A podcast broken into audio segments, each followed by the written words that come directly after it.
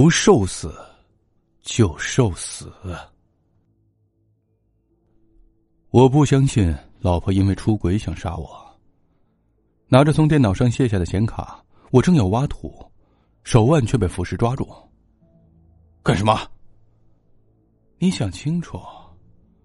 腐蚀警告我：你要是用这个挖土，可就再也打不开电脑了。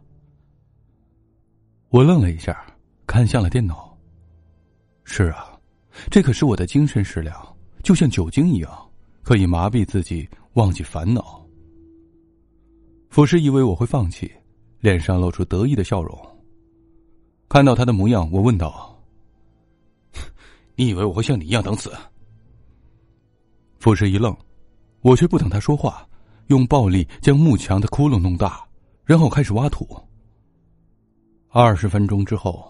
我累得瘫倒在地上，挖土可不像听上去那么简单。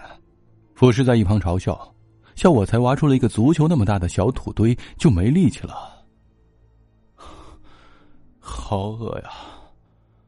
我扫视房间，希望能找到能吃的东西。金属、木头、布、纸，看上去能吃的，好像就只有角落里的那堆书。我记得小时候犯傻吃过一点纸，对身体没什么不好的影响。如果吃纸的话，中毒应该不至于。但是，它们有营养吗？很快我又打消了念头，我可不想拿纸当食物。喝了口水，我不再乱想，继续挖土。就这样，我累了就休息，休息好了就继续挖。四个小时之后，挖出来的泥土也就只够装满两个行李箱。我可是什么都没干，一直在挖，这样的成绩真是让人绝望。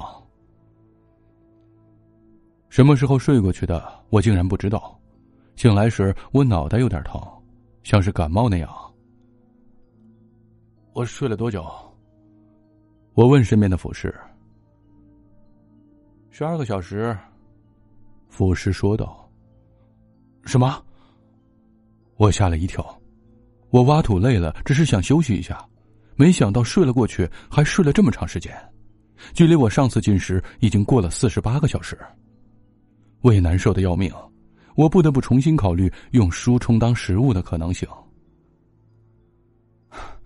管它有没有用，反正吃不死，先吃点再说。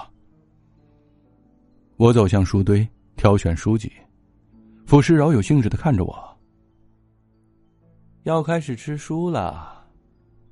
我没心情搭理他，在书堆中挑选看上去利于消化的。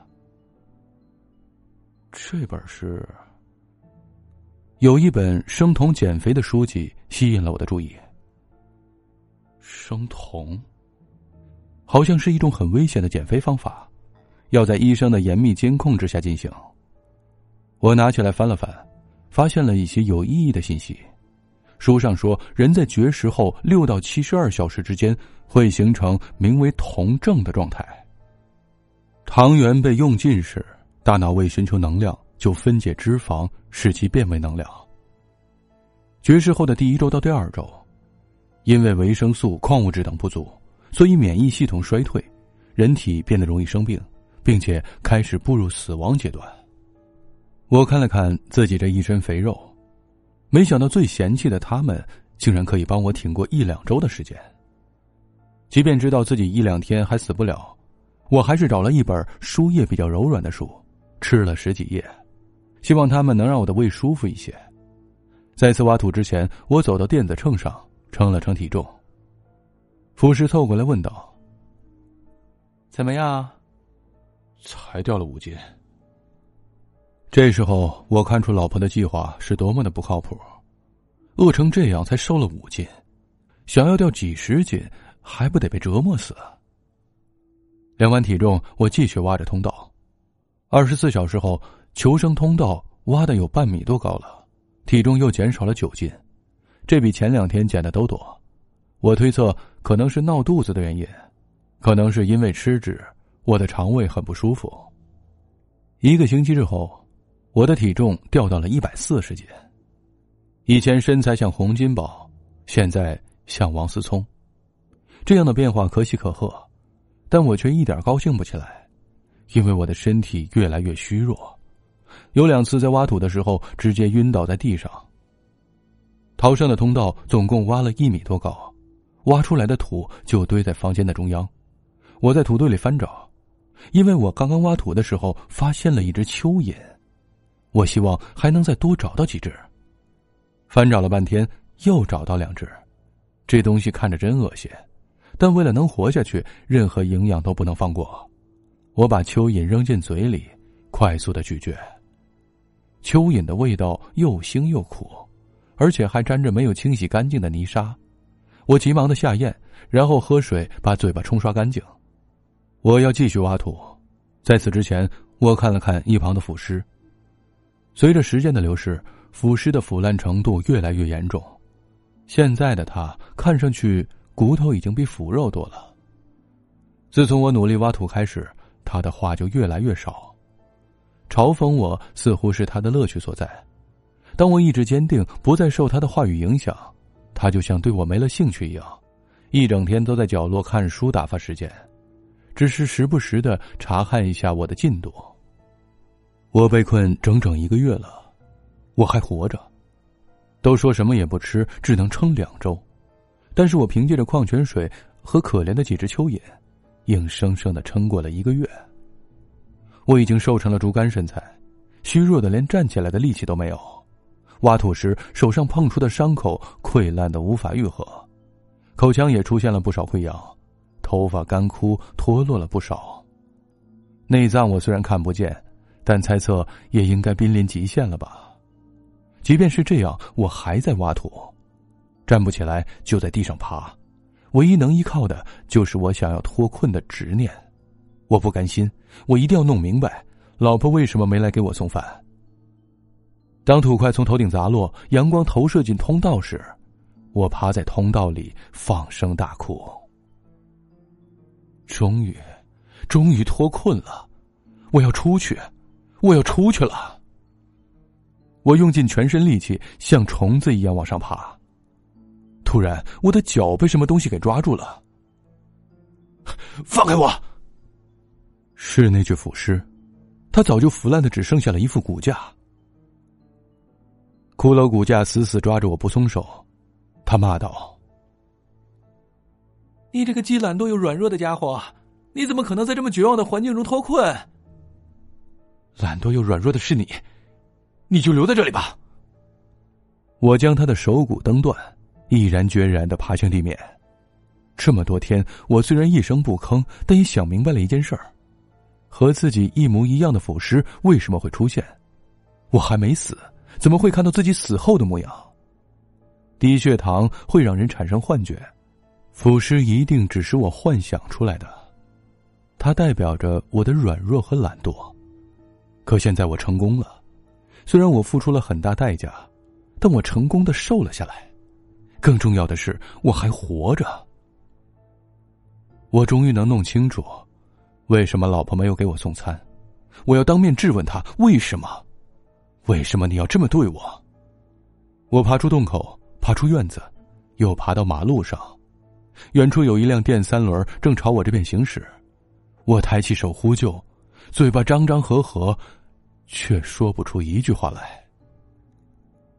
在醒来的时候。我在医院躺着，亲朋好友围在我的病床边上。我看了一圈，爸爸妈妈、岳父岳母，还有两个和我关系非常好的同事。